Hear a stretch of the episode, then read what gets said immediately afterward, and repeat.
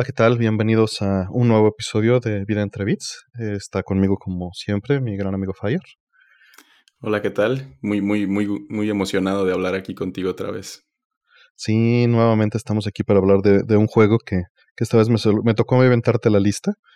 Para, para recordarle este, a, a, nuestra audiencia, pues lo que hacemos es tomar una pequeña lista de juegos y se la presentamos a la otra persona, de ahí elige y hacemos una discusión alrededor de nuestras experiencias, los desarrolladores, eh, lo que consideramos del diseño de juego, estética, música, cualquier tema, ¿no? Anécdotas. Y en este caso, eh, de la lista que me mandaste, recuerdo ahorita particularmente dos, que era Pikmin y Okami, y al, final, ¿Okami o Okami? ¿Cómo se pronuncia? Eh, oh, digo, es, es Okami, con la O larga. Ok, sí. Sí, como que mi mente lo hizo, pero me sonó raro cuando lo estaba diciendo. Y, Pikmin, tengo mucho que decir y le entré también medio tarde, pero, pero también creo que hay otras personas que, podrían ayudarnos a platicar de eso y por eso lo guardé, porque otra de las cosas que hemos discutido es el tener invitados eventualmente. Eh, y Okami creo que es algo que podemos discutirlo más personalmente y sentía que, que tenías mucho que decir al respecto. Tenía ese presentimiento. Posiblemente. ¿Tú, ¿Tú cómo te encontraste el juego? Eh, lo jugaste al Switch. Creo que lo tuve de frente varias veces. Eh, no tuve nunca PlayStation 2. Jugué muchísimo en el PlayStation 1, como muchos de mi generación, por la piratería y el acceso que había en todos lados. Este, pero el PlayStation 2 no me tocó tanto. Creo que en ese momento me estaba separando de los videojuegos como hobby. Estaba entrando a la, a la prepa probablemente. Y, y, nomás tenía atención para Nintendo y, creo que el 10 también, o, el 10, este, sí, alguna versión del 10 estaba jugando y esa era como mi main plataforma. Eh, entonces no tuve, no tuve el Play 2 y hasta, de nuevo, varias veces me lo mostraron, en el Wii lo vi, no me llamó la atención por alguna razón y estoy tratando de hacer memoria, pero bueno, y durante todo mi, el análisis que estuve haciendo del juego y a lo que quería decir lo pensé y nomás no recuerdo por qué no le entré.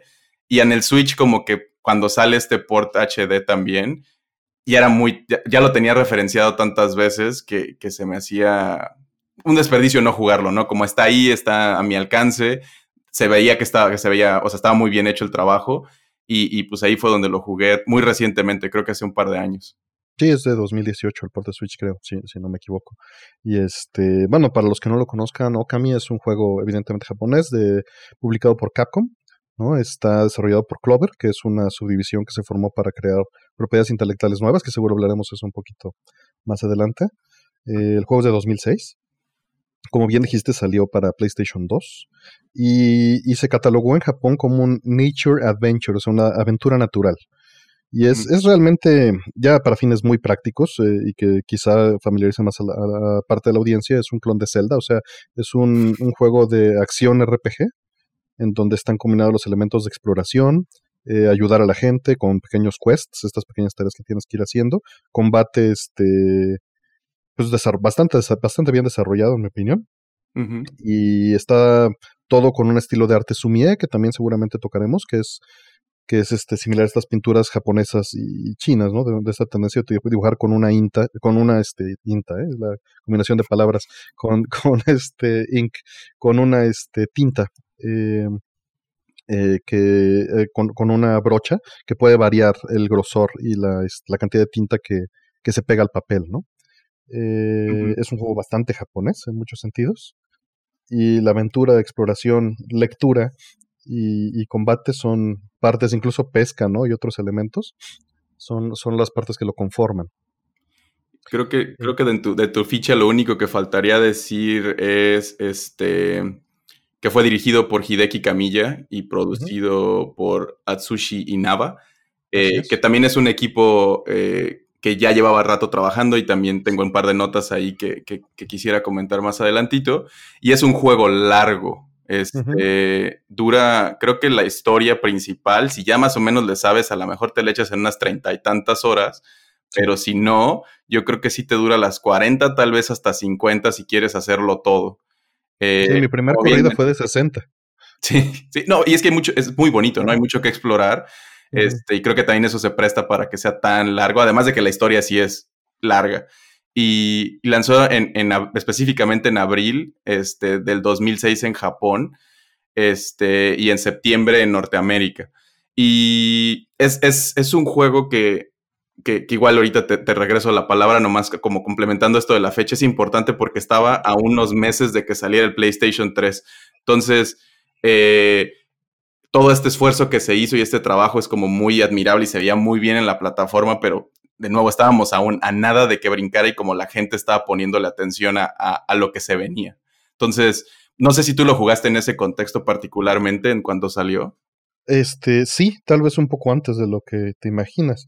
Eh, personalmente, cuando vi el primer trailer, era esta época. Yo, yo al contrario de, de ti, acababa de regresar de lleno a los juegos unos años antes y me encontraba en una época en la que sin responsabilidades y con trabajo, nada más, nada más mi impedimento era la cantidad de trabajo que tenía. Eh, pues mis recursos gran parte se iban en, juegos de PlayStation 2, ¿no? Y estaba muy acostumbrado a importar. Y anunciaron este juego eh, que me interesó mucho. Eh, lo, lo, seguí desde los primeros teasers que hubo un, año antes o dos años antes, y honestamente no tuvo mucha atención eh, como un prelanzamiento. Eh, me llamó mucho la atención y yo dije, no, esto lo tengo que importar, especialmente posterior a Katamari Damashi. Era como, pues es, de este mismo línea en cierta forma, ¿no? Un juego muy japonés que dudo que salga de Japón y nuevamente me equivoqué. Eh, entonces, este, importé la versión japonesa que está hermosa. tiene un manual precioso en horizontal y el arte de la caja es muy distinto, es, bastante abstracto, igual el disco. Y, le importé, como te digo, pues para, pues para verlo, aunque sea, ¿no?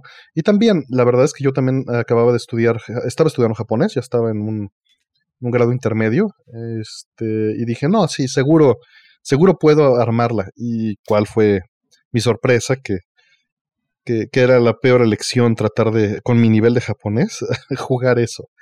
Y justo eso te este quería preguntar, este, porque entiendo que sabes japonés hasta cierto nivel, pero nunca he sabido con precisión y el japonés es algo difícil de abstraer, ¿no? Es como, sea un 50% puede significar diferentes cosas, pero a estas alturas ya podrías jugar un Okami bien o, todavía no. No, de hecho mi nivel de japonés decreció en lugar de subir. Eh, yo tenía nivel de japonés de un niño de segundo de primaria en ese momento. Primero de primaria, tal vez. Y este es un juego pues al menos hasta secundaria, creo tendrías que ser un poquito más adulto, adolescente al menos. Sí, seguramente en vocabulario, en práctica, en todo, ¿no? Y, hoy en día mi nivel de japonés es como de un niño de segundo de kinder, tal vez. Solo no esperes más de figuras y frutas y algunas cosas. Sí, sí, sí. Digo, el, el, lenguaje para comunicarte con tu mamá, ¿no? Y en tu ambiente familiar. y no más. Y reconocer cosas, ¿no? Nunca le, nunca le he entrado. Quise estudiar japonés alguna vez. Yo estudié en la UNAM, este, mi carrera, y tenían este espacio de, lenguajes que se llama el CELE, que es muy, muy bueno, ¿no? Y apliqué para japonés y dos veces me rechazaron porque le dan prioridad a la gente que necesita el lenguaje, porque es un, no tienen tantos maestros. No es como inglés o francés, que está, hay muchísima oportunidad o espacio. Y ya después, no sé si entre otakus o gente que, que sí lo necesitaba, me ganaron ese puesto y mejor me fue a estudiar ruso porque dije, bueno, quiero algo que sea un reto diferente eh, por, el, por el alfabeto. Y, nunca, nunca estudié japonés, lo que conozco es por videojuegos y anime y estas cosas, que pues, es muy básico y son expresiones, y las veces que he ido a Japón, pero a la gente que conozco que lo habla, tengo un amigo que se casó con una japonesa y vive allá desde hace un rato y tampoco lo habla muy bien. Conocí gente de la Embajada de México en Japón a través de un viaje y tenían 10 años y decían como, pues ya nos, ya nos desenvolvemos mejor, pero nos falta muchísimo y, eso ha hecho que con menos ganas de quiera entrar, porque sí es un compromiso muy fuerte y sí es, sí es aterrador ese lenguaje en general. Digo, el, para cerrar un poquito el tema, el, el hablado es, es, mucho más sencillo de manejar que el escrito y leído, ¿no? Este, ahí, digo, para quien esté interesado y no se quiera espantar mucho, eh, tal vez sea el camino, ¿no? Tal vez sea el camino del hablado. Y luego el, escrito. Es muy bonito, es, es, muy interesante porque como todo idioma expande la manera de pensar y, ya ves que los conceptos pues siempre se relacionan de maneras distintas de cómo se conforman las palabras o las ideas. Y eso es interesante.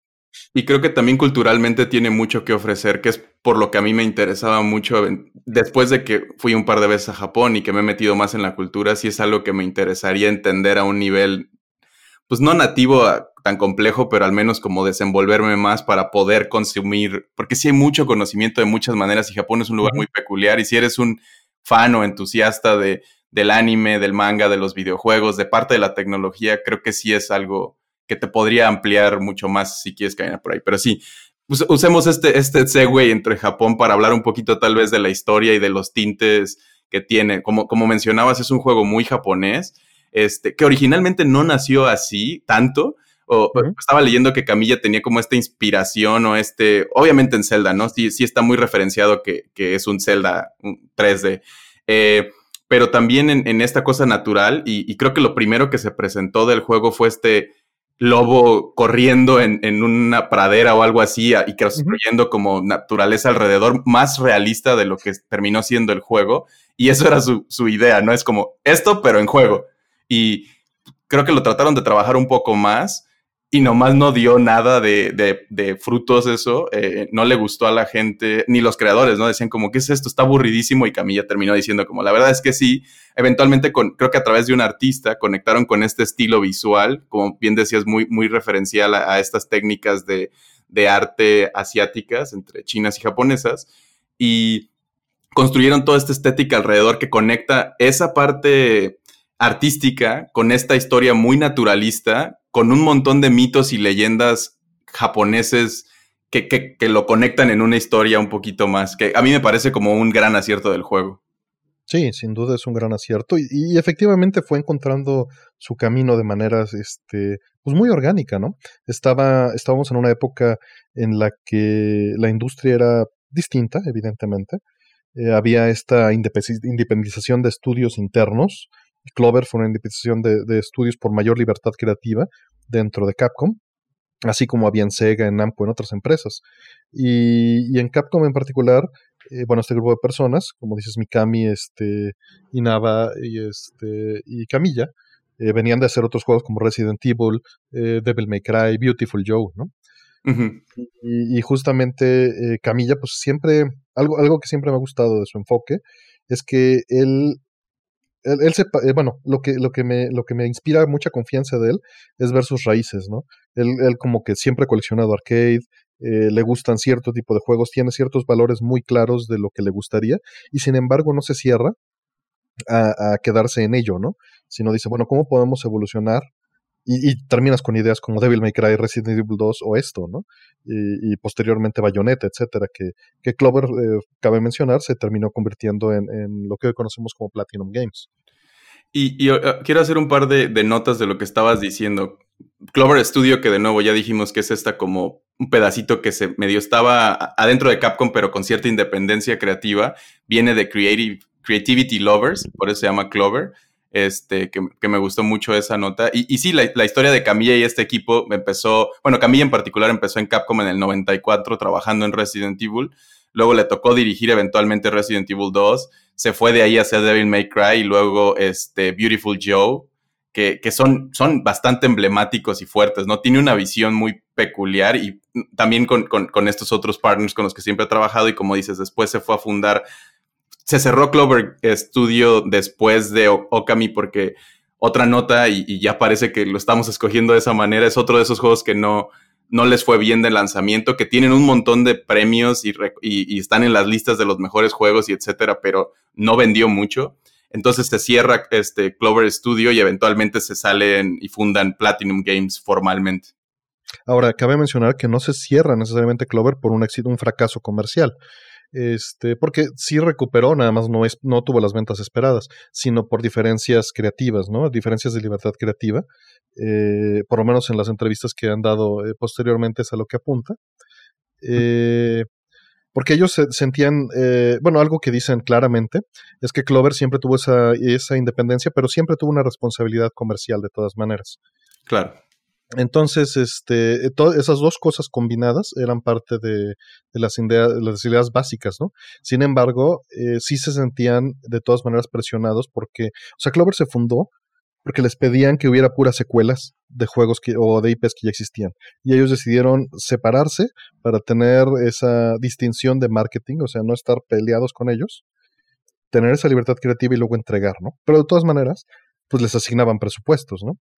Y, les decían pues qué direcciones tomar. Y efectivamente, seguramente hubo una influencia de la cantidad de ventas, pero de lo que dicen no fue la razón definitiva. Y sí, creo que, creo que es algo que se ve constantemente, ¿no? Y, a lo mejor más, en, más reciente, este, eh, el pleito más o menos que, que hubo entre Kojima y, Konami también, que lo empujó a eventualmente formar su, nuevo estudio más independiente y a buscar su propio camino. Es algo que creo que se está viendo o se ha visto mucho en, Japón, en varios escenarios, porque, porque estas empresas son de las primeras que se volvieron megacorporaciones, bueno, después de Atari y otras tantas, pero se volvieron como megacorporaciones alrededor de este espacio de entretenimiento y sus creadores internos llevan unas carreras de décadas haciendo cosas que son muy emblemáticas del que no se pueden separar fácil de la industria de los videojuegos, ¿no? Como, de nuevo, aquí hablando de Resident Evil, que ya venía un poquito más construido, pero Devil May Cry, este, Beautiful Joe, eh, y eventualmente Bayonetta ya a partir de Platinum Games. Entonces, obviamente, estos creadores tienen esta identidad y se, y se, me hace como que sí hay un pleito interesante, importante internamente en las compañías al tratar de pues empujar a los creativos a, hacer este delivery económico, el marketing, etcétera, y, pleitos internos en el punto en el que los creativos que ya saben lo que están haciendo y tal vez su nombre es suficiente peso a que se salgan, ¿no? Y también antes de, de, Kojima y Konami pasó también con Igarashi y este Inafune, el de, Ajá que, que, que, se fueron por ese camino también de independencia, más del lado de Kickstarter, y pues bueno, al menos uno de esos dos proyectos funcionó bien como, como producto, el otro, igual en su momento lo podemos hablar, de hecho, ni lo he jugado, Mighty Number no. 9, este, pero, pero hay como mucho, se está repitiendo, y es algo que, que creo que vamos a ver eventualmente también en otras partes del mundo. No que no haya pasado, creo que en Europa también ha pasado un par de veces, y tal vez hasta en Estados Unidos, pero a una escala un poquito más pequeña, porque obviamente esta, esta industria tiene mucho más camino recorrido por ese lado. Y, se me hace como algo interesante. Creo que en Japón siempre ha sido, el, camino ha sido siempre eh, a través de las empresas. Creo que en, escarbando tweets de, lo que estaba diciendo yo de este juego de Okami cuando lo jugué, encontré como una relación que teníamos y otra cosa que de repente estaba en esa conversación era que yo estaba viendo Branching Paths, un documental sobre la industria japonesa de, desarrollo indie, que es algo poco escuchado y, poco explorado, porque el término indie es más de este lado del mundo y, relativamente más nuevo, pero existe. Ya existió el Dojin. sí, antes, ¿no? Exacto, y, pero es este, ah, porque es un lugar donde la industria de juegos sí está establecida y sí son megacorporaciones donde es raro que alguien haga, se vuelva independiente o lo haga por ese camino. Y tienen otro nombre muy, muy particular, que son como fan-made este, juegos. Pero eh, siento que hay, hay cositas ahí que escarbar todavía, pero me gustaría, eh, tiene, conectando con Camilla también el juego, regresando a Okami, tiene, tiene muchas referencias a sus otros juegos, ¿no? Este, viendo cositas en internet ya que como ciertos diálogos están inspirados en, otros personajes y hace estas conexiones porque se nota mucho la mano del autor o de los autores en, este tipo de juego. Y, creo que en particular yo no, no he sido muy fan de los juegos que, que, ha hecho Camilla, no soy muy fan del género beat em up en, general. Y, luego traté Bayonetta en algún momento y, tampoco me, convenció, pero Okami en particular sí se me hace como un, gran trabajo y no lo acabé de todos modos por esto de que está muy largo. me, eh, imaginé, te iba, iba, a comentar un par de notas ahí. Eh, de hecho, eh, ellos renuncian cuando Capcom trata de reabsorber a Clover. Ok. Eso es lo que está documentado. Y entonces ellos disuelven este Clover y se, y se unen. Y la otra ahora, eh, como nota con lo que estabas mencionando de las referencias, hay una que siempre me llamó mucho la atención o me causó gracia. Es este la señora Orange, la esposa de, Mr. Orange. Cuando hace sus, pastelillos de, cereza, eh, hace los movimientos como si fuera Akuma en el, en el ah, este, Hasta sale el kanji, ¿no? Tiene ese tipo de referencias, pues, que son guiños, ¿no? Sí, y, algunos bailes que creo que otros personajes hacen también son como muy reminiscentes a Beautiful Joe y este o frases también muy peculiares. Este, sí, sí, sí, Y se nota mucho lo del creador ahí, ¿no? Donde tienes esa capacidad y libertad de hacer referencias a tus propias cosas nomás porque pues tú lo hiciste y, estás orgulloso de eso. Este, y conecta, conecta mucho con, con, a lo mejor con algunas personas, y es un guiño, no, es, no lo pones nada más que por eso, son como easter eggs. Y está Sí, no pasa nada si no lo notas, ¿no? Está ahí nada más y le da como algo de personalidad a los, a los personajes, vas este, sobre decir. Y, bueno, ahora que mencionas esto de, de los juegos de, de, acción en particular, digo, sí me interesaría saber qué es la parte que no te atrae de, del, del género. Eh, Bayonetta es, es algo extraño, sin duda alguna. Eh, es, es, digo, ya hablaremos en su momento de él, de ese juego, tal vez. Pero eh, eh, la parte que ¿cuál es la parte que ves de intersección? Sería más bien mi pregunta, entre Bayonetta y Okami.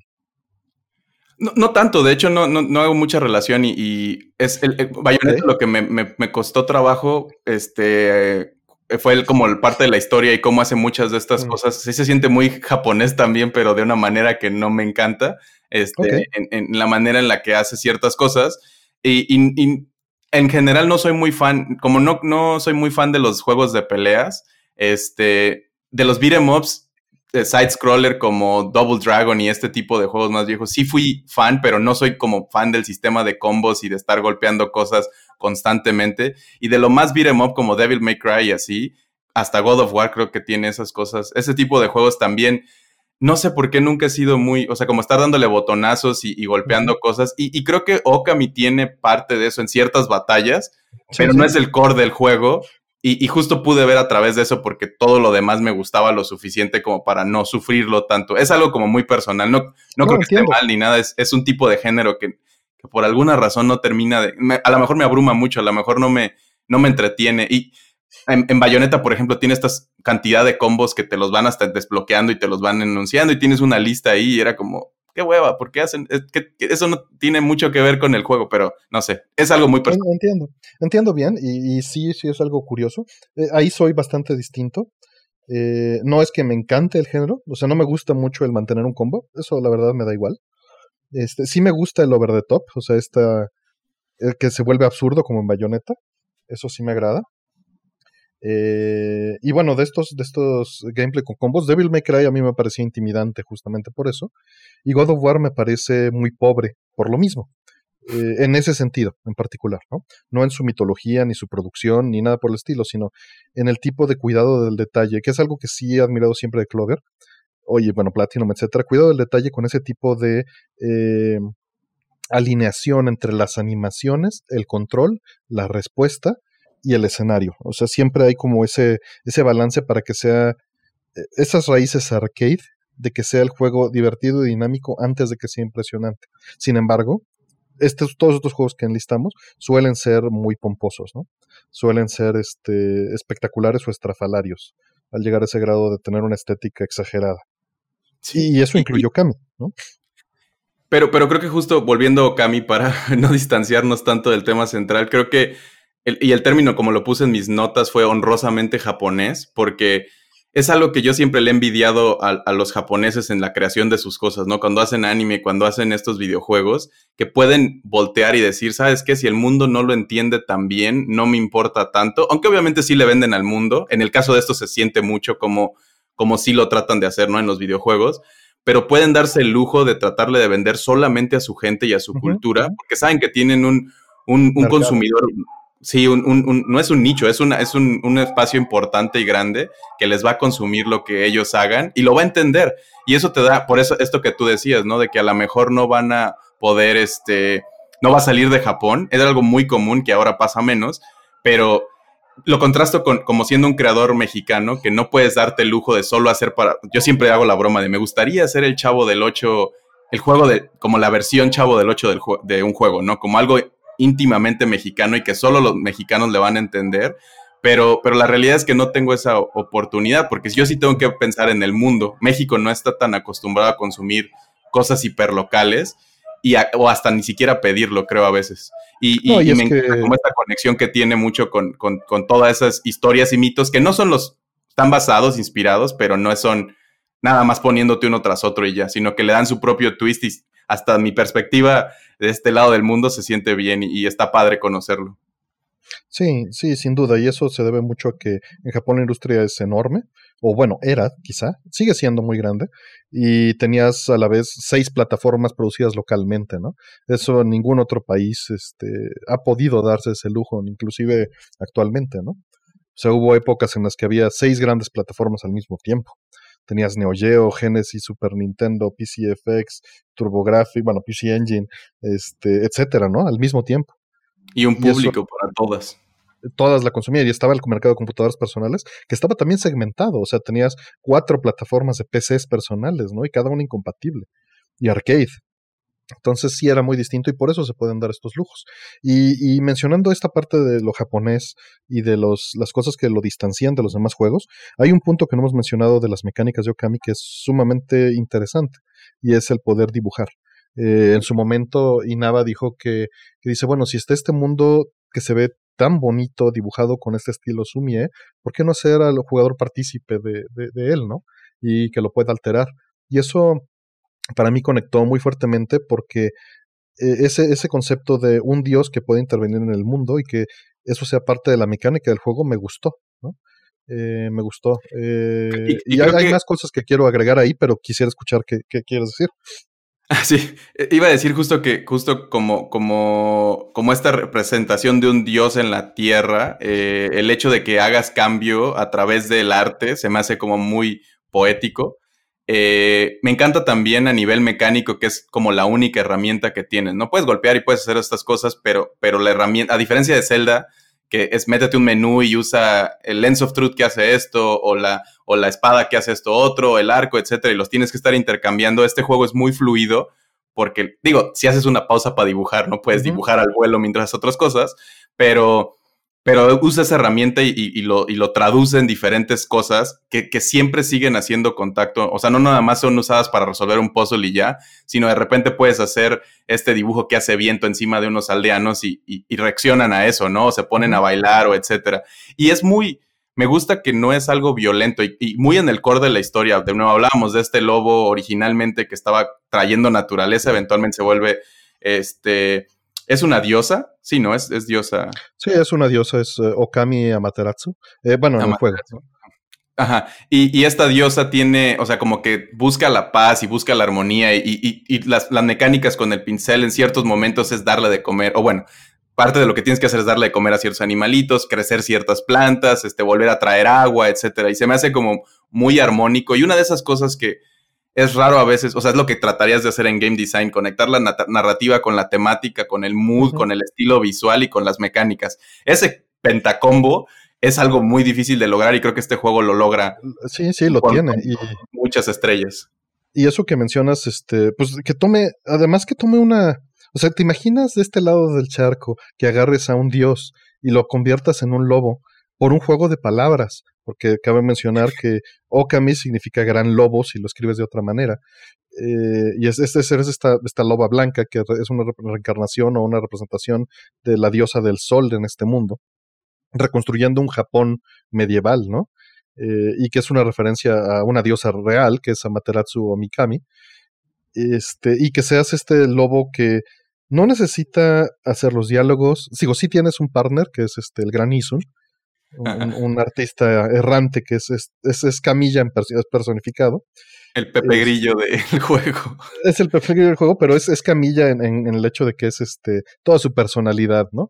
Todas las partes de hacer un comic relief y de, de poner todas las, este, pues todos los chistes, ¿no? A final de cuentas. Pero, pero esta diosa, este, Amaterasu, no habla, siempre, normalmente le empiezan a hablar y muchas veces se queda dormida cuando, cuando le están hablando, ¿no? No le importa. El, este, pero de todas maneras, sí le importa mejorar al mundo o arreglarlo y, ayudar a la gente. Y eso es algo que me gusta muchísimo. El juego trata de ayudar a la gente. No solo a, cualquier persona y hacer todos los sidequests, sino arreglar el mundo, traer la naturaleza de regreso, revivir las cosas, todo lo que está derruido o destruido, restaurarlo. Y con estos gestos que haces en pantalla, puedes este, renovar cosas, hacer que florezcan este, los cerezos, eh, como dices, traer el viento y limpiar hojas, ¿no? o utilizar fuego, o utilizar lluvia. Eh, y, y, estas intervenciones divinas se integran muy bien con la temática, con la pintura, con la estética, como mencionabas, y con el gameplay, porque todo eso lo puedes usar en combate y hay enemigos que son eh, especialmente débiles ante ciertos movimientos de este tipo, y si los matas con eso, consigues ítems y se vuelve todo algo muy bien entrelazado, ¿no? Eso, eso me encanta.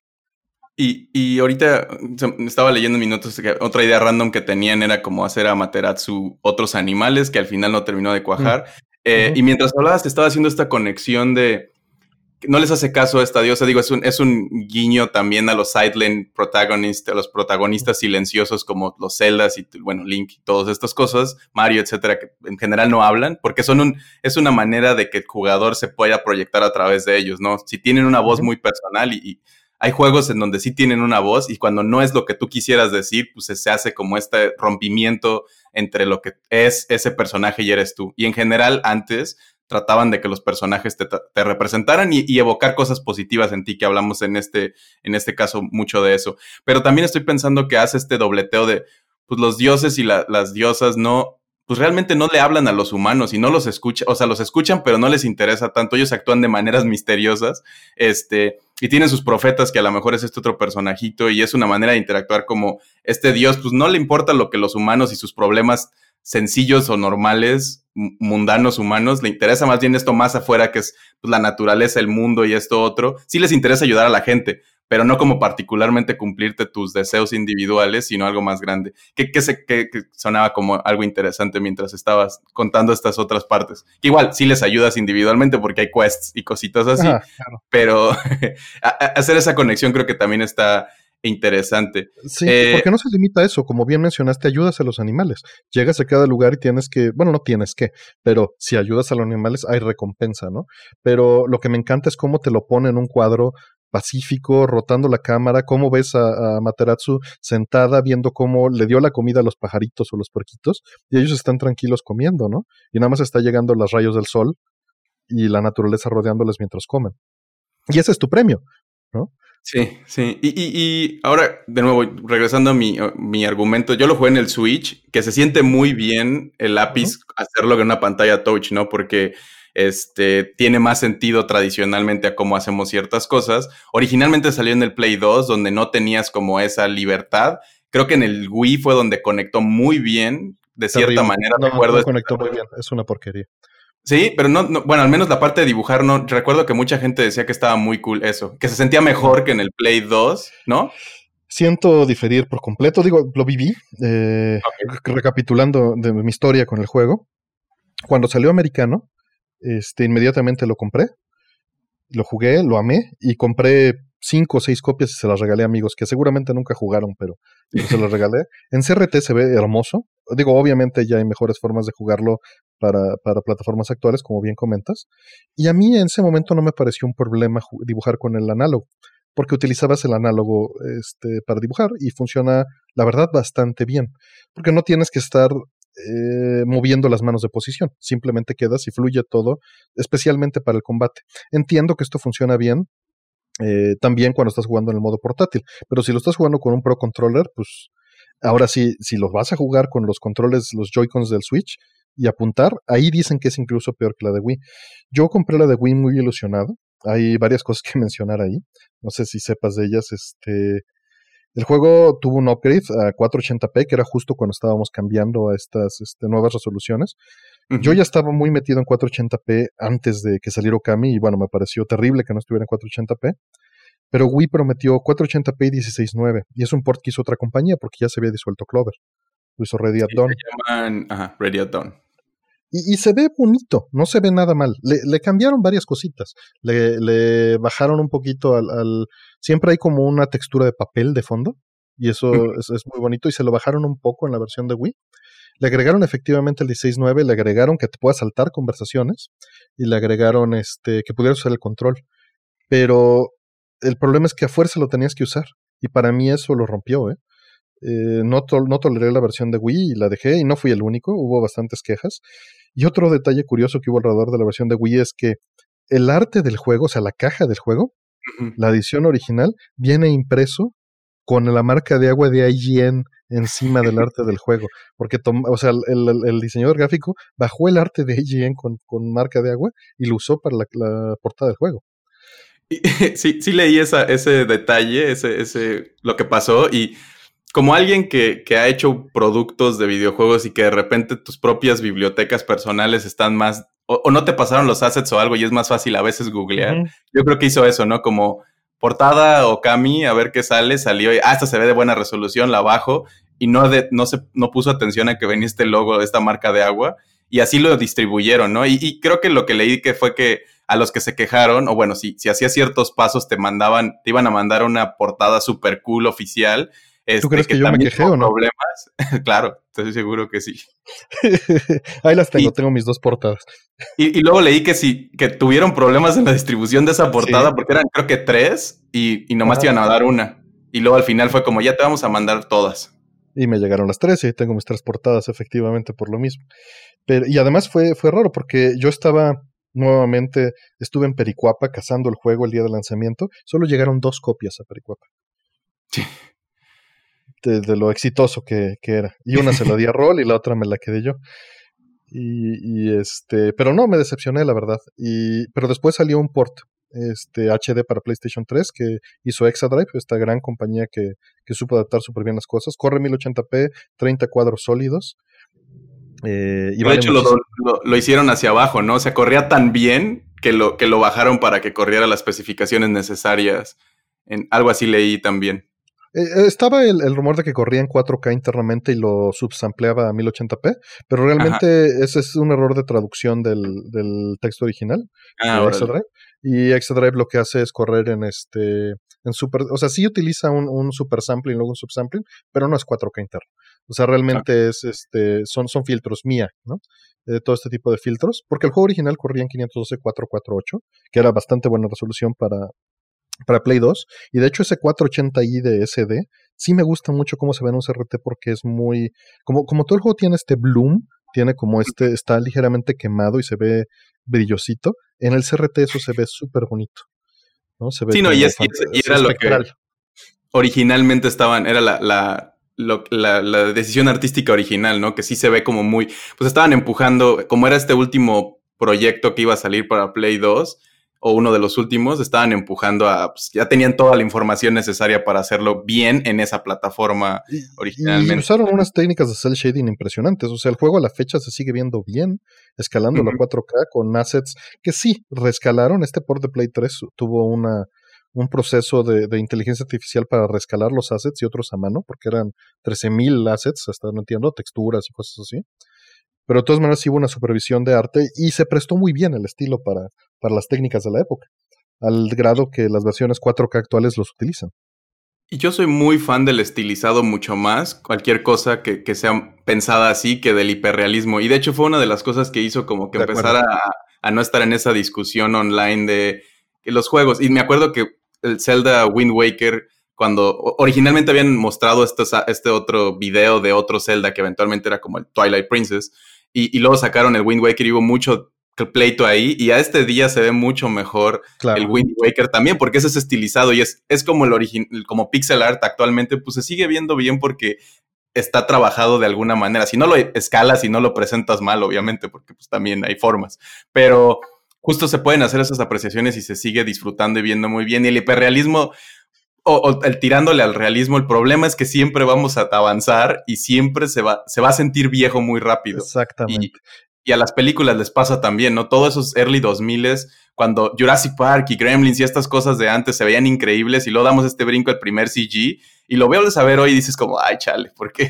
¿Por qué pensamos que esto era una buena decisión a contra, contra el otro? Pero bueno, siempre hay que empujar estas cosas y, y no estoy en contra del hiperrealismo tampoco, estoy en contra de que eso sea mejor que la alternativa porque rara vez lo es.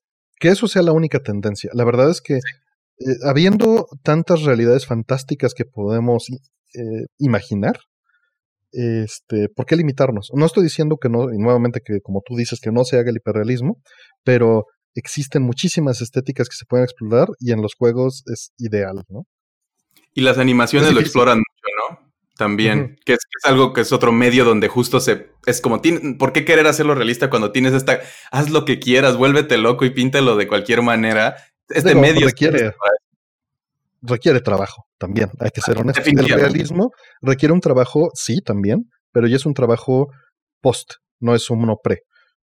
Digo, sí hay un proceso creativo y todo, no estoy descartando eso, pero ya tienes una, un, un, boceto de lo que quieres hacer. Y, no es despreciable también, lo que, no estamos diciendo que si, si están haciendo realismo no sirve y etcétera, ¿no? De nuevo, es, es, un montón de trabajo y si hay un montón de gente picando pixeles digitales ahí para que salga eso perfecto, pero siempre, siempre que estaba este diálogo de, miren, y pasa mucho, miren cómo se vería Pokémon o Zelda en Unreal si no lo hicieran, es como, cállense, no saben de lo que están hablando. No, eso además no se ve mejor, se ve horrible. Y Okami es un ejemplo perfecto, como bien dices, porque estamos hablando de que tiene 16 años, bueno, 14 años el juego, y, se sigue viendo increíble. Y estas versiones HD se ven con una nitidez preciosa, es, es, un, son píxeles que te pueden cortar, ¿no? Es, este, es hermoso. Eh, los colores, ¿no? Ese tipo de saturación que manejan, funciona muy bien y, realmente me gusta mucho. Y hablando del arte, eh, sacaron un libro de arte del juego que me gusta mucho, es, bastante grueso, sí pesará su, su, medio kilo sin problemas, yo creo. Y, trae lo, algo que me gusta mucho y que, se relaciona directamente con el siguiente tema que quiero tocar, es que cada página del libro de arte viene con el track que debes de escuchar del CD. Órale. Porque salió con, un, con una caja de 5 CDs la edición original de, la música, que la música es espectacular y tiene una cantidad bestial de música. Antes de que nos movamos, nomás quería hacer un comentario sobre lo del Wii también. Este, que Camilla no está, ha hecho, ha dicho varias veces que no estuvo contento con, con ese port también, porque quitaron los créditos originales y su sensación de Omoy, que es esta expresión de, es una combinación de pensamientos, emociones y mensajes que, es como estar agradecido de, lo que se hizo, ¿no? Y como que es borrar un poquito de la historia del proyecto original. Y, también estoy de acuerdo en eso, que, no fue un buen movimiento. Y mis ideas creo que de lo del control y lo que yo estaba diciendo era más bien como esta fluidez del pincel. Definitivamente en el, en el Wii no, se, no tenía joystick, ¿no? Y, hacerlo con el pad creo que hubiera sido bastante doloroso. Y un pad que no es, no tiene estas otras direcciones extra. Este, tienes que usar el Joy-Con, tienes que usar el Joy-Con conectado. Tienes que usar el, Ajá, el lo tienes. El, juego requiere nonchok con el, con el joypad pegado. Y ahorita que agregas eso, qué bueno que tú sacaste lo de los créditos, porque es algo que siempre me critican que menciono cuando hablo del juego. Siempre hago menos a la versión de Wii porque no tiene los créditos. Y para mí sí fue muy importante. Eh, incluso también las versiones actuales no tienen el tema original del final. Se lo quitaron. Ya no tienen reset. Y a mí es un track que sí me gustaba mucho. Pero bueno, es por derechos y, son cosas que no se pueden evitar, ¿no? Sí, lo que iba a decir ahí, que no sé si te critican mucho porque como consumidor casual, es, pues no importan los créditos, ni los veo y es como, sí, de acuerdo, no los ve casi nadie, etcétera. Pero es un, es justo ese espacio donde, que se peleó por mucho tiempo para que existieran estos créditos y para darle esta presentación a los creadores y decir, esto, si te encantó y te gustó y lo disfrutaste, esta gente, a veces, como ahorita en el discurso actual de, Cyberpunk está, es como, esta gente está sacrificando y está sufriendo para que tengas una muy buena experiencia ahí de frente. Al menos déjenlos y, como hay que, hay que hacerle como ese respeto a ese espacio, ¿no? Y, no como, como creador nada más. Y de hecho yo he tenido muchos problemas también, o sea, como que en la manera en la que representaba esas cosas. Y, pero es a lo que sí aprecio y cuando vi eso sí fue como, ah, chale, sí es un, es un mal movimiento y sí se ve mal. Sí, pero digo, hay sus razones justificadas para que lo hayan hecho. digo, obviamente post facto. Yo no, no, estoy de acuerdo con ello. Como si, si pues el historial de, de, Twitter en donde habla del juego, siempre me quejo de eso y les digo, no lo jueguen en Google, no tienen los créditos. ¿no? Es, es así como que la, la, la, forma en la que lo desprecio fácilmente. Eh, pero en, teoría la excusa es por espacio, porque era, un, era una película, no era rendereado en tiempo real. Mm. Sino era, era, digamos que un MP4, ¿no? Que tenía que estar en el disco y ya el disco estaba saturado por, por el aumento de resolución. Y la otra es que tenía el logo de Clover y no lo podían usar legalmente. Y la película ya estaba rendereada y no la podían editar. Ajá, suena excusa. ¿no? Sí, yo, yo diría como, ¿por qué no la ves la película, escribes toda la información y la vuelves a poner de una manera en la que sea? O sea, no tiene que ser exactamente. Es que hay un ah. detalle. La película no solo son los créditos, sino también lo que pasa con los personajes después de que acabe el juego. Ok. O sea, no, no es solo los créditos, es el epílogo normalmente eso me pesaba también muchísimo, porque pues te quedabas sin parte de la situación de lo que pasa en el juego, ¿no? E, este epílogo y créditos sí se lo restablecieron a las versiones HD y le quitaron nada más el logo de Clover. Ya, interesante. Y, y Dijiste que te querías mover a otro tema. ¿Cuál, ah, bueno, al soundtrack, al soundtrack en particular, que, bueno, quería tocarlo, ¿no? Eh, porque no se quedó solo en, un, en una caja con cinco discos, que es música inspirada en música tradicional japonesa y, creo que funciona muy bien en todas las etapas del juego y le da una ambientación. O sea, si de por sí es visual, eh, en leyendas, en historia, estás controlando un lobo y luego tienes esta música, lo convierte en un viaje completamente eh, fantástico, ¿no? Distinto, eh, separado. Sí, está, muy, muy bien lograda la conexión de nuevo, hablando de todas estas cosas, pero la música sí, y pues, te decías, ¿no? Son, son un montón de tracks, eran horas y horas de, contenido de audio. Y, no solo eso, también sacaron varios discos arreglados, digo que no es, no es raro en, en Capcom, y este... Y, hay discos en piano, hay disco, este, incluso hicieron unas versiones 8 bits de los tracks, porque sacaron eh, un juego en Flash para su momento, que tengo respaldado por ahí, eh, de, de, Okami en línea que te regalaban wallpapers en el sitio de Okami y tenía la música en 8 bits, ¿no? Órale, qué eh, cool. Sí, sí, sí, está, está, está padre. El juego original también tenía un poquito de Dolby Pro Logic y eso, eso era también eh, interesante en su época. Y, y, las versiones nuevas, pues ya pues tienen todo en HD, ¿no? Todos los assets en HD, tienen eh, pues, una, una performance perfecto amarrado a 30 cuadros. Dicen que no lo pudieron subir a 60 porque se rompe, se rompen las físicas y las mecánicas del juego. O sea, el juego, el engine del juego sí está amarrado a los 30 cuadros, ¿no? Que podría ser algo que le importe a alguna parte de la audiencia, pero honestamente no creo. El director de arte después trabajó en otro proyecto que quizá conozcas, el Shaddai.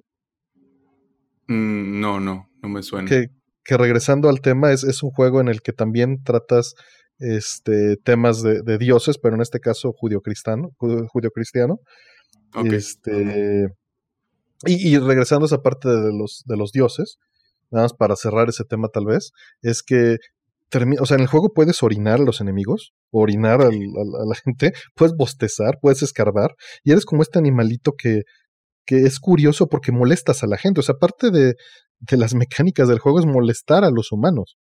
¿no? Como bien mencionaste de eso que les pones viento, les pones lluvia, pero también puedes agarrar y sacarles lo que tienen en su, en su este, parcela, ¿no? Y puedes ponerte a, a hacerles hoyos en sus, en sus cosechas o a robarles las cosas y irte corriendo. Y, eso como que me lleva a que es un precursor de Untitled Goose Game, ¿no? Sí, tiene, tiene como estos detallitos de, de pues como eres un dios como de espíritu chocarrero, ¿no? Que, que también en la, en la, mitología japonesa tienes los yokais que tienen, a veces son ese tipo de espíritus que, que hacen como, pues nomás hacen cosas, ¿no? Ahí molestias, etcétera. Y creo que también eso es muy, muy japonés en, en, el contexto, pero definitivamente pues tienes un animal. De hecho, creo que tiene, eh, de nuevo, el juego no vendió muy bien, lo digo como para conectarlo con esto. recuperó, Ajá, en su momento, pero no, no vendió lo que quería. Pero y al punto en el que se ganó el récord Guinness del juego del año que ha vendido menos. Este, creo que para el 2009, con el release de Wii, llegó como al medio millón de copias en total de todo lo que había salido. Eh, y eventualmente se reivindicó porque se ganó el Guinness del juego críticamente aclamado que se juega con un personaje animal, que suena como un premio de chocolate, la verdad. Eh, como, como es súper específico, pero sí son raros esos juegos, ahora contar el Goose Game, como bien mencionas, este, y que tengan como ese, ese, ese nivel natural de sentirlo muy como un animal y no tanto como una versión antropomorfizada del personaje, ¿no?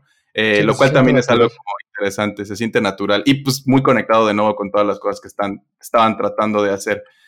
Eh, quería mencionar también personalmente dentro de mi experiencia cuando lo jugué, eh, estaba escarbando unos tweets para ver qué había dicho en su momento.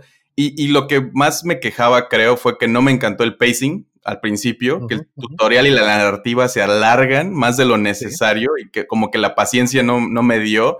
Eh, y justo ahí vi una conexión que tú, Artemio, me decías, o sea, me, decías, no, se pone mejor cuando sales del pueblo.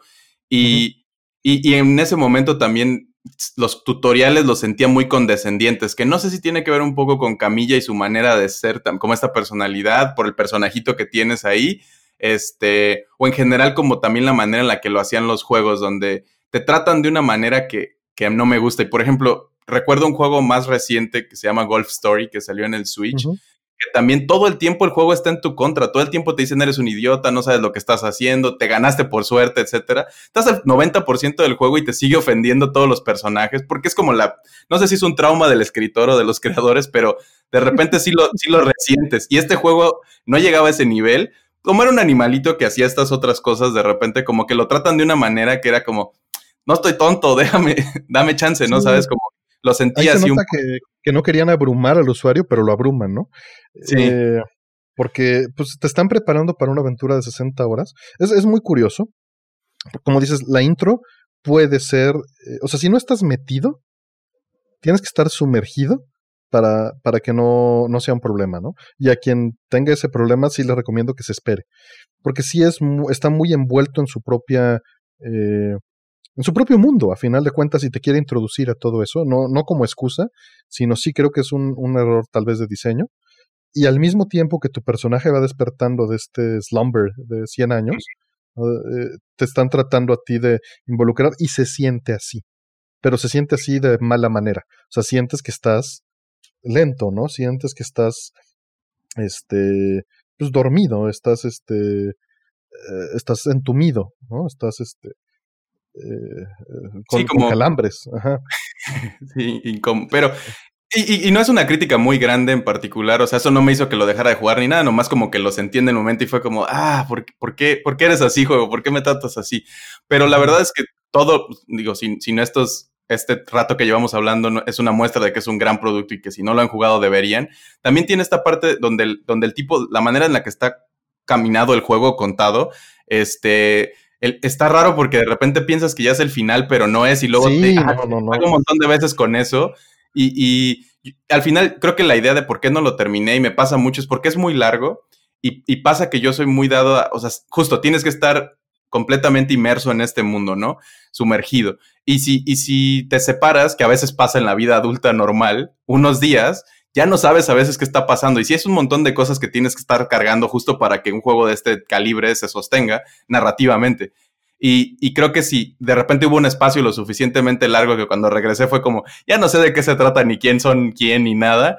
Tengo que volverlo a empezar, pero justo eran 30 horas que ya le había metido 20 o las que sean, y es como, híjole, tal vez en otro momento en la vida. Creo que eso no es un, no se trata de no lo jueguen, creo que más bien fue, si tienen vacaciones y se lo quieren y lo pueden echárselo todo de golpe, o son esas personas que, que sí tienen esta capacidad de seguir el hilo sin tanto problema, sí es una gran cosa. Este, a la fecha creo que ya ha vendido más, creo que este punto ya lleva como los dos o tres millones de ventas. Este, pues es que Capcom lo ha exprimido como si no está en todos lados, pues. Sí, después de más de tengo todas las versiones y en edición mega especial, como ahora sí que, que como mal fanboy, ¿no? Varias de esas ventas son, eres tú tratando de levantar los, los, números para que... Pues te digo que, que, lo compraba y se los regalaba a mis amigos. Ese es el tipo de amigos que uno quiere tener, el que te dice, mira, no lo sé si lo vas a jugar o no, pero al menos se va a ver bonito, excepto si es la edición de Wii que tiene el logo de IGN. se va a ver bonito ahí de fondo en tu librero. Fue la edición, como te digo, la de, la de Wii solo compré dos, por la, y Roll me la pagó, entonces ahí sí no. Pero de la de Play 2 sí compré varias. Y bueno, no sé, regresando a, mis notas, creo que en general eso es todo lo que yo tenía que decir. Creo que es un gran juego, creo que es un gran producto. De nuevo, esta, estas grandes cosas que conectan, que es, es no es raro, pero, pero es, sí, sí es medio raro. Pues hay muchos juegos que se van mucho por unos lados y por otros. Hay unos que son más estética que gameplay, más gameplay que estética, más música. Y es raro cuando algo conecta en todos estos niveles. Y al punto en el que está inspirado en Zelda, ¿no? es un Zelda 3D-like. Y, y creo que es más, a mí me recuerda más porque creo que salió muy cerca también del Twilight Princess. Efectivamente, y fue mejor Zelda que Zelda ese año. Y es un juego donde también tienes un lobo en un Zelda 3D con puzzles y todo. Y este es un mejor eso. Este, o sea, como lo que estaba tratando de hacer, no, no creo que uno haya copiado al otro. O sea, obviamente este está muy inspirado en el, en el mundo que generaron esos celdas, pero no es una copia ni un clon ni nada. Es más usando el género. Pero sí se nota este, tiene mucho más corazón y, es ese tipo de juegos que, si eres un entusiasta, un fan de, los videojuegos como medio, creo que no deberías de perderte. Sí, sin duda alguna es un juego en el que se siente un derrame de, amor, como dices, es, es algo que te puede transmitir sentimientos relajantes, bellos y también estresantes, sin duda alguna, este, pero es más por el lado de, de, relajar en todos los sentidos. Eh, creo que hay, hay mucho La gente que estuvo involucrada toda es muy talentosa, ¿no? También eh, Inaba, que fue el productor, él trabajaba en SNK, trabajó en Nazca y fue programador de Samurai Shodown este, y, se dedicó a, pura producción después de esto y les dio esta oportunidad de hacer un juego con estas ideas tan, tan disparadas y que terminó evolucionando de una manera muy interesante debido al amor de todas las personas involucradas y que el director y productor no se cerraron y empezaron a tomar estos cambios, ¿no? De fotorrealismo a sumie, de este juego solamente de acción a dibujos, ¿no? Y a RPG y a tener toda esta fórmula de combinaciones eh, muy bien integradas porque les importaba. Pero sí creo que es uno de estos juegos que podrían haber hundido una compañía, como, como se rumora, hace sentido, y es una historia por la cual, eh, independientemente de los conflictos internos que hayan tenido, es, es, natural que se tenga esa, esa, esa perspectiva, ¿no? De que algún trabajo tan grande eh, cause esto. Y sí, creo yo les recomendaría también que lo jueguen. Sí, Okami tiene, está también en, en varias de esas listas de, de, los juegos como arte, ¿no? Cuando, cuando en su momento había estas discusiones de si los juegos son arte o no, que pues ni es una discusión si son, este, uno de esos empujes siempre se hacen estas listas buscando los juegos más artísticos y pues están los Last of Us y esas otras cosas que, de nuevo, tratando de, imitar el realismo y etcétera, tienen sus méritos, pero creo que Okami es una de esas donde, donde sí tienes una representación de gameplay que conecta de varias maneras y sí es de esa man, como algún nivel muy cercano arte y, de esas cosas que emocionan encontrar y jugar y ver. Muy largo para mí. Me hubiera gustado que durara unas 20 horitas y me lo sabría de memoria y lo tendría como muy. Pero igual, si eres de los más clavados en, tiempo y así, es algo que te va a encantar. Consideren que viene la segunda y tercera parte metidas en el mismo juego y estamos listos. Ah, también sí, eso toca mi uno, dos y tres juntos. Ahí está listo y no hay bronca. Pero pues sí, de, de, hecho tenía 1500 hojas de texto, entonces sí era un juego grande, pues. Y también tuvieron problemas, creo que no, no, lo platicamos, pero no problemas, pero consideraciones con la traducción y, se fueron al punto en el cual este, no quisieron cambiar los nombres, que era algo que pasaba mucho o pasa, donde, donde los traducen, este, sino que nomás acortaron algunos y la mayoría trataron de mantenerlos, lo cual lo sigue manteniendo auténtico aunque lo juegues en una versión doblada en inglés que, o, en otros lenguajes, que es lo que comúnmente hacemos los que no. Sí, eso, eso fue un gran acierto, fue un gran acierto. Sí, justo es como esta consistencia de, porque es difícil pensar que compañías con tanta gente, con, que, son, usan otras compañías para hacer estas chambas tengan ese control, pero se nota cuando, cuando la gente que está en la dirección y, como en el liderazgo le importa como en, en todos los diferentes espacios eh, la calidad del producto, ¿no? Y como dices, es algo que es digno de admiración de este equipo este, y, se le sigue notando en las siguientes cosas que han hecho. Tienen una muy buena escuela y, y pues es emocionante seguirles la carrera aunque no sea yo muy fan de muchos de esos géneros y no haya jugado mucho, me entusiasma tener gente así en, esta industria haciendo este tipo de cosas. Creo que es algo bien, valioso. Además, Camilla tiene esta personalidad que es por donde yo más lo conozco de Twitter, donde constantemente está peleándose y bloqueando a gente, que me parece muy divertido. Este, no sé, me da mucha risa. Creo que una vez lo vi, o un par de, bueno, lo vi una vez en, en un evento en Estados Unidos en GDC de lejos y quise acercármele a decirle algo, pero pensé como, ¿para qué? Seguro. Me vas a pear, dices. Sí, me va, me va a hacer algo. Y son personajes muy peculiares, ¿no? Cuando, cuando fui a Beat Summit también tuvimos el, el boot que, que, Oscar Akira tenía, o sea, como nos ayudó a poner ahí en el Beat Summit el año pasado.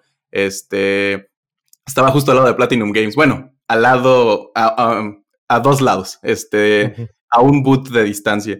Y estaba él con su paliacate ahí como señora vendiendo fruta, vendiendo playeras de Platinum Games, porque creo que en ese entonces todavía no salía, Astral Chain es el, el, el más reciente, creo que todavía no sé si, ya hasta debería estar anunciado, pero no había salido, no tenían como algo fuerte, pero pues estaban anunciando playeras y firmando cosas y así, se me hizo como muy agradable. De repente Igarashi también salía en el fondo porque es como un vaquero japonés muy peculiar, bueno, porque trae como este sombrero y a veces un látigo. Son unos personajazos de la industria que es divertido cuando te los topas de lejos. Este, ajá, y, y, esa personalidad que tiene de, de estarse peleando, que es algo que tú también dices a veces, que tú, tú has hecho esto mucho y me ha tocado varias veces, ¿no? De que si te, me preguntan algo, pregúntenmelo abiertamente y lo respondo sin problemas para que se quede ese conocimiento por si alguien más lo tiene la duda. Y, creo que Camilla, una de esas cosas que tiene en Twitter es eso, como si me preguntas a lo que ya me preguntó alguien, no voy a trabajar de más y te voy a bloquear. Ahí está, ahí está el Internet para que busques. Y me parece, digo, es una personalidad, no es un personaje, porque creo que leyendo más, él no es así, pero es una cosa que desarrolló ahí encima de, y, me parece como muy divertido. No, y también el tener, eh, una cosa es tener 10.000 interacciones y otra cosa es tener millones, ¿no? Entonces también eh, tienes que poner unas limitantes a final de cuentas y él crea este personaje para hacer eso. Me parece muy, muy loable, está bien. Pues bueno, eh, yo creo que, no sé, ¿tienes algo más tú? Yo ya estoy, ya terminé. Creo que, creo que tenemos este, todos los temas que quisimos cubrir en, el espacio y pues les agradecemos mucho que nos hayan escuchado y, este, y esperamos pues verlos en, nuestro siguiente episodio. Fire, muchísimas gracias. Sí, gracias a ti también, Artemio. Este, redes sociales. en Twitter, diagonal Artemio, ¿no? Ahí está todo, johnkerhq.net, ahí vienen todas las ligas de los proyectos y de mis redes. Eh, yo estoy como arroba fire-tony en Twitter e Instagram, que es lo que más uso. Y también eh, el logo y el bonito arte que tiene este podcast es de Juan Pablo, el joven Paul. Este, y la música de cortinilla este, que tenemos también es por Brian Cubría. Talentazos y amigos que esperamos muy pronto en, algunos podcasts hacia adelante los podamos tener y platiquemos con ellos de alguno de sus juegos favoritos. Y pues ya, muchas gracias por escucharnos y los esperamos a la próxima. Muchas gracias, muchas gracias a Brian, ¿no? también este, a JP por, por su labor, que sin ellos no, no tendríamos esto. Y, este, y bueno, gracias a ustedes por escucharnos y nos estamos viendo pronto. Adiós.